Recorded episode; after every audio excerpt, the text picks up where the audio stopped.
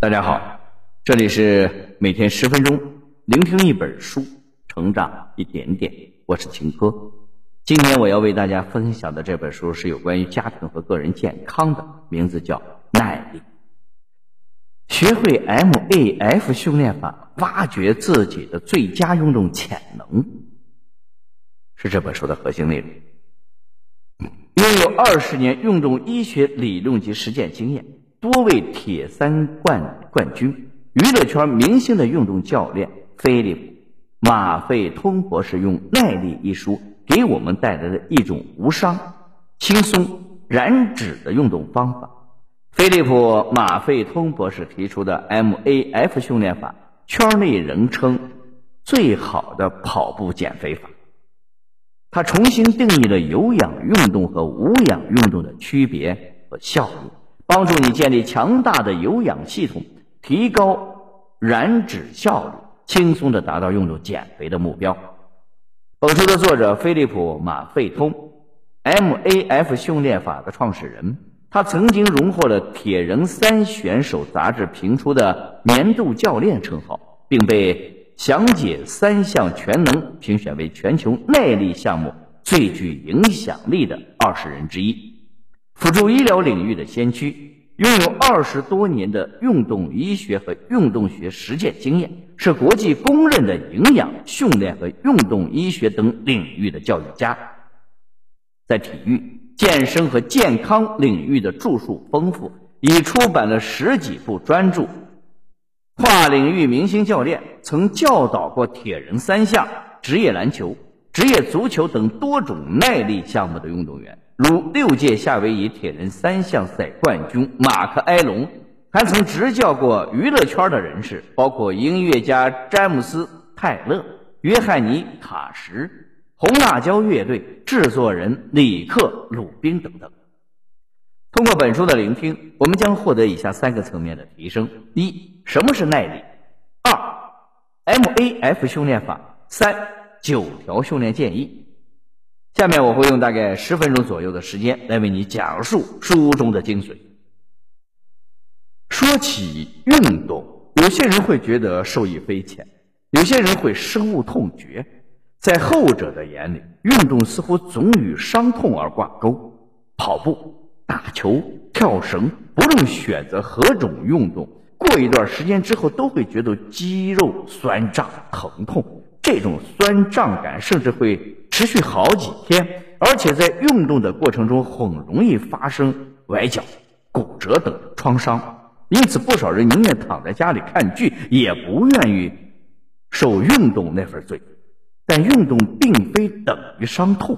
耐力这本书的作者菲利普·马费通就向我们介绍了无伤、燃脂、轻松的 MAF 训练法，又称为最大有氧能力训练法。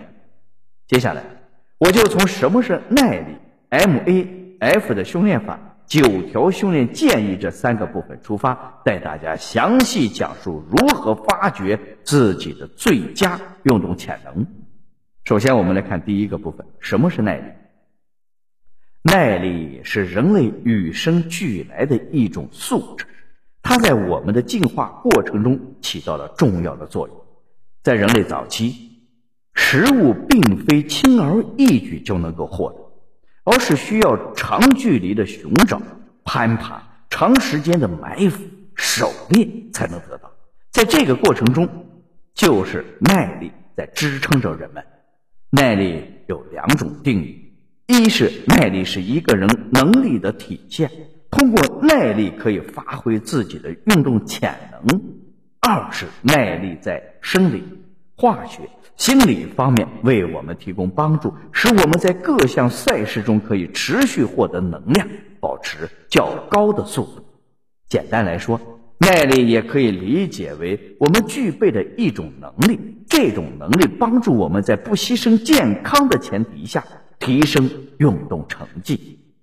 第二个部分，MAF 训练法。在第一个部分，我们了解了耐力是与生俱来的一种素质。那么接下来，我们就来了解一下如何更好的利用它。答案就是 MAF 训练法。MAF 训练法代表的就是最大有氧能力训练法，它是由本书的作者一位拥有二十多年运动医学和运动学实践经验、国际公认的营养、训练、运动医学等领域的教育家菲利普·马费通提出的。MAF 训练法重新定义了有氧运动与无氧运动的区别及效益。可以帮助我们建立强大的有氧系统，提高燃脂效率，从而轻松达到运动减肥的目的。那我们该怎么做呢？首先，需要确定我们的最大有氧心率。基础有氧心率的计算公式是幺八零公式，即用一百八十减去实际年龄等于最大有氧心率。在这个基础上。我们需要根据自身情况进行数值的加减。如果曾经经历过、正在经历大型的手术、定期服用药物，那么要在刚刚计算出的数值上减十；受伤、刚回归训练、近期表现退步、每年感冒两次以上、过敏、哮喘，需要减百分之五。训练超两年无任何上述问题且成绩进步没有受伤加五，年龄超过六十五岁需根据身体的情况，年龄小于十六岁不适用该公式。成功应用幺八零公式五年的人，最大有氧心率调高到三下。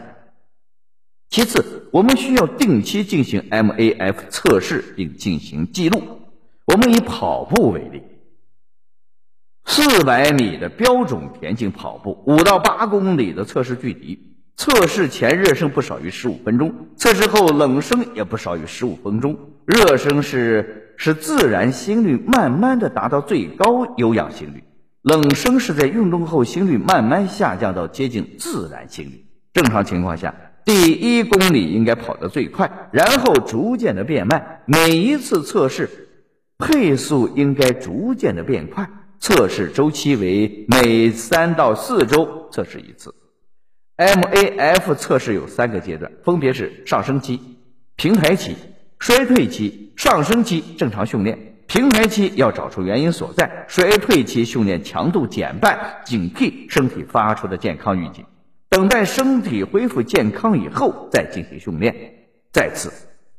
当我们到某个训练阶段已经无法接近最大有氧心率的时候，需要进行有氧间歇训练。可以参考下面这个训练方法：一、二十分钟的热身；二、五十分钟的训练，每组十分钟，共五组；三、二十分钟的冷身。我们可以在这个基础上，根据自身情况适度的调整。最后，饮食配合，生活中使用橄榄油、黄油、椰子油。猪油烹饪，在制作沙拉等食物时使用橄榄油，避免所有的蔬菜油和菜籽油，如玉米油、花生油等等，避开反式脂肪，平衡摄取和脂肪，适当的食用蔬菜和水果，补充维生素及微量元素，增加蛋白质，减少碳水化合物的摄入，每月测量腰围来监控自己的体脂。我们看过不少关于饮食健康的书中都有提及，饮食习惯的改变才是健康的核心原因。这句话所言非虚，人免不了一日三餐，如果只控制消耗而不控制摄入，那未免有些本末倒置。饮食是基础，而运动是锦上添花。我们只有双管齐下，才能拥抱健康的体魄。可能有些人会自我懈怠。觉得自己不是运动员，不是健美选手，不用保持那么好的身材，稍微胖点、瘦点影响不大。关于这种观点的对错，大家各有说法。但是不管怎么样，不吃宵夜、不吃甜食，都是我们应该尽力去达成的。毕竟，只有身体健康了，我们才有能力去实现其他的梦想。第三个部分，九条训练建议。除了介绍 MAF 训练法，作者还在书中给出了九条建议。对于专业运动员来说，它是非常科学的专业建议。对于我们普通人来说，它也可以使我们日常生活和运动的注意事项。可能有些方面我们会觉得与常识相悖，所以这部分建议我们可以选择性的采用。一，在能量供应方面，把注意力集中在燃脂上，而不是只关注碳水化合物和糖原。二，训练时要慢慢的来。